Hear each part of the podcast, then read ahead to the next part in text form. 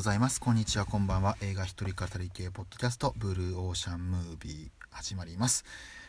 語りますのは、しがない30手前の映画好きなサラリーマンのジョーと申します。よろしくお願いいたします。えーこのポッドキャストは、邦画を中心に意外と語れることが少ない映画について一人語りをしていく番組となっています。えーまず本題に入る前にですね一つ話しておきたいことがありまして私もともとこういった映画のポッドキャストをよく聞いておりまして、まあ、例えばミルク東京ミルク放送局さんとか、えー29歳目の地図さんとか、まあ、もろもろ拝聴させていただいてるんですけども一つ不満がありましてその内容とかではないんですけどもえー、と例えばあの邦画の恋愛映画とかそういう、えー、と映画の興行収入ランキング上位に位置している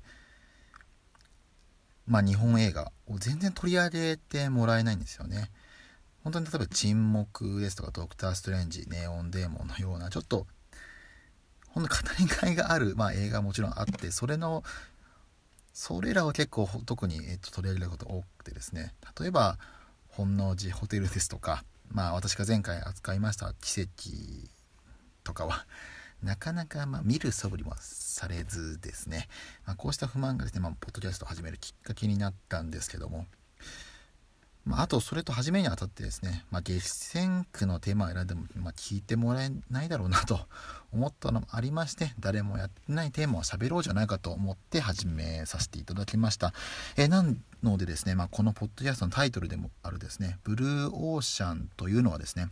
まあ私が海が好きとか海岸沿いに住んでるとかじゃなくてですねあの経済戦略でブルーオーシャン戦略っていう言葉がありまして、まあ、そこから頂戴したわけなんですけども、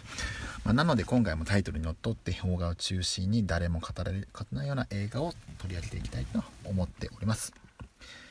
では、えーここからが本題でございます、えー今回取り上げる映画は2月3日から公開の「君と100回目の恋」です。まず映画のあらすじを映画 .com さんとムービーウォーカーさんからちょっと引用させていただきましいただきます。7月31日大学生の葵の誕生日の夜彼女はライブの帰り道に事故に遭ってしまう。だが気がつくと葵は教室にいた。日付は事故の1週間前。動揺する葵にお互いに好きな思いがなかなか伝えられない幼なじみの陸が言う。秘密を教える。俺時間を戻せる。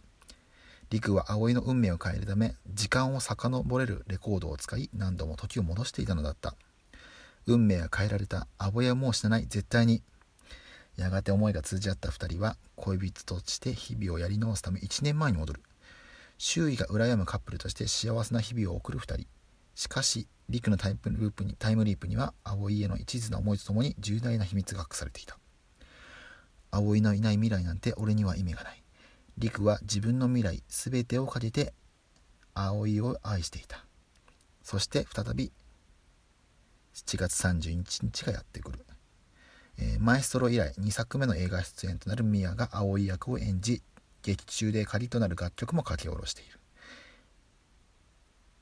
えー幼なじみの陸役を坂口健太郎が演じる。監督は黒崎君の言いなりになんてならないの月川翔。ということでございまして、えー本日2月3日公開日初日に見てまいりました。でそしてこのポッドキャストでは僭越ながら10点中何点だったかをつけたまつけていくんですが、えー今回、えー君と100回目の恋」でございますが10点中6点とさせていただきます、えー6点の理由を今回はじめ、えーこれから話していくんですけども、まあ、まず今回悪かったところ先に話していきます。まあ本当にこれ見た、まあ、これから見る方見ない方、まあ、もろもろあると思うんですけども、えー、ちょ予告編とか見ていただければ分かると思うんですけどもこの映画のマイナスポイントなんといってもですね、えー主役の美和さんの演技がかなりダメダメですね。はっきり言って映画の中盤ぐらいまではですねもうノイズになりすぎて集中がまずできなかったっていうのがありまして、まあ、中盤以降はやっと慣れてきてストーリーをちゃんと捉えることができたんですけども何ですかねえっとまずですねえっと声のがなんかすごい嫌だったんですよ。なんか、まあ、これは個人的なあれかもしれない嫌いな声という。声がすごい嫌いでしたね。例えばちょっと僕のあまり好きな嫌いな声というのがありまして例えば土屋太鳳さんとか橋本環奈さんとかの声ってどうしてもなんか聞いてもなんか乗れないんですよ。例えばですね、あの、昨年か一昨年度にオレンジって映画があったと思うんです。まあ、それの主演が土屋太鳳で、えっ、と、まあ、ナレーションするシーンがあったんです。けど、ちょっとそれがちょっと笑ってしまうぐらい気持ち悪くてですね、ちょっとなかなかその映画乗れなかったなってのがあったんですけども、まあ、あと単純にもうその演技っていうのもありまして、えっ、と、まあ、その場面でその顔するかみたいな、ちょっとその演技がですね、ちょっとやっぱきつかったですね。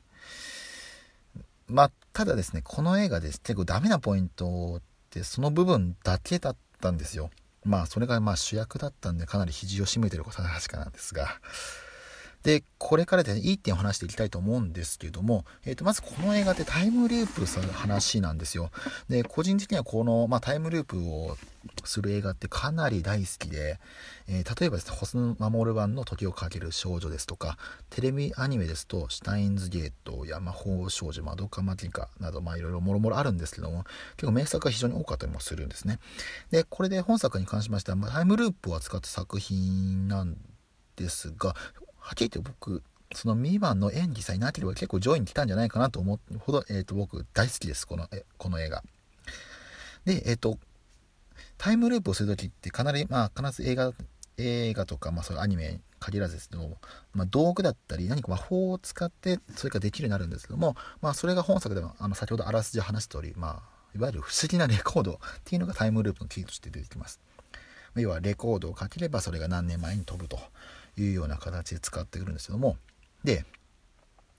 そのタイムループをするのが、まあえー、美和の、まあ、幼なじみ役の坂口健太郎さんということで、まあ、最近だと東京でタラレバ娘とかの出演してかなり大人気な坂口健太郎さんなんですけども。正直思ってる以上にかなり講演しています。まあ、映画の前半ではですね、いわゆるですね、少女漫画の、まあ、イケメン前とした、もうイケメン、もう少女漫画のイケメンですよと、山崎賢人っぽいですよと。いう感じで、まあ、いわゆるパーフェクトな人間っていうことで、まあ、本当に、まあ、いわゆるこれまでの坂口健太郎感って出てくるんですけども中盤以降破格するんですが、まあ、いわゆるその不思議なレコードを使って何度も何度も何度もタイムループして完璧な人間を演じてたっていうことが分かるんですね。でそれが分かった後ですねまあ結構ダサいというか泥臭いというかで一瞬ですねその、えーと、レコードをちょっと直すってシーンが出てくるんでもその時なんか狂気にも感じるようなですね演技にもなったり結構そういうのそういう演技がですね結構ありまして坂口健太郎いいなと。まあ、でこの映画にどんどん引き込まれていったのがまずこの坂口健太郎の力かなと思いましたで今回ですね主人公の葵が死ぬのを防ぐためにまさにも言いました。何度も何度も何度もタイムループするっていうこと分かるんですけども、まあ、それを表すのがですねノートって出てきましてで映画の前半に今まで試したことないことをするというようなちょっと意味深な言葉が出てきましてなんだろうなと思いながらえーと、映画が後半になりましてでで映画ミアがパラパラとめくるとですねこれまでやったタイムループのルートを全部書いてるんですよ。あれもダメだった。これもダメだった。ああしてもダメだった。ちょっとすごい狂気じみてるとこもありまして。であとですねちょっとその、えーと大学の陰性多分おそらく物理学だと思うんですけどもえーと、その先輩になんかすごいいろいろとなんか話を聞いてなんか断れたりするシーンがあるんですよ。何かって言ったら彼すごい時間について教えてくれると。でもそんなこと無理なんだよねって話でそういう話もありつつ結構そう狂気じみてる感じがすごいいいなと。で僕さっき、え、好きなアニメの中で「シュタインズゲート」ってあったんですけどもで主人公のちょっとその作品もすごいなんかえっ、ー、とまあオカリンっていう主役がいてえっ、ー、と眉敷いて、まあ、トゥトゥルっていう あの口癖のえー、ヒロインをまあ、ヒロインというかその女の子あの幼馴染を助けるために何とも対立するすごいなんか見ながらかぶってしまってそこでまずこの映画の評価がくんと上がったのがまず、えー、ありました。でですね、えーと、この映画、えーともえー、坂口さんもちろん良かったんですけども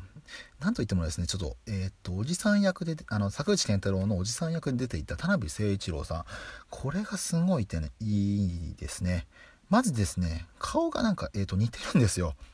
本当にですね、まあ、おじさん役っていうのがぴったりだなと思いまして。であとそもそもですね不思議なレコードの持ち主はこの田辺誠一郎さんで失礼しました。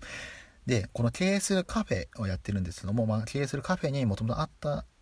あって過去に使っていたことを匂わしてるんですね。で映画の後半になってですね、まあ、坂口健太郎がミアを救うために、まあ、何度もタイムループしていたっていうことをで話を聞くんですけどもでそこでですねまあえー、田辺誠一郎がですね、まあ、実際にこの人、えっと、奥さんを亡くしていてその時に助けるために何度もタイムループしたという話をするんですね。でタイムループ映画ってなかなか本当に自分一人抱え込んで悩んでえっ、とまあ世界を変えていくというかで話話なんですけども今回ですね、まあ、要は過去に経験者が現れるんですよ。でそれがまあおじさんの田辺誠一郎で、まあ、同じような境遇でで結果的にはま運命は変えられないんだと。で何が大切かっていうと今後を楽しむことが一番大切なんだと。いうことでまあ諭すんですね。でまあもちろん経験者という言葉ってなんかそれが妙に説得力があってえー、なんか、えーと、この話に深みを出しているような、えーと感じが出ておりました。でそれでですねあとまあこれまあ一応そういった話を説得がありまして、で、この映画の最後にですね、えっ、ー、と、まあそれはまた、えっ、ー、と、別に話しますが、えっ、ー、と、最後にライブがあるんですよ。で、まあこの映画、もともと、えっ、と、ミワ、さっきの結構、えー、ミワを主役に置いてるのは、いわゆるバンドのボーカル役で、そのギター役が坂口健太郎と。で、前回ですね、取り上げました奇跡とまるで違くてですね、音楽です、まあ正解のことやってまして、まあ、最後のライブがありまして、そこにしっかりとエモーショナルポイントを持ってくるんですよ。で、えっ、ー、と、ライブの少し前にですね、ミアを助けるばかり考えて坂口健太郎がもうやってらんねえと。うるせえと。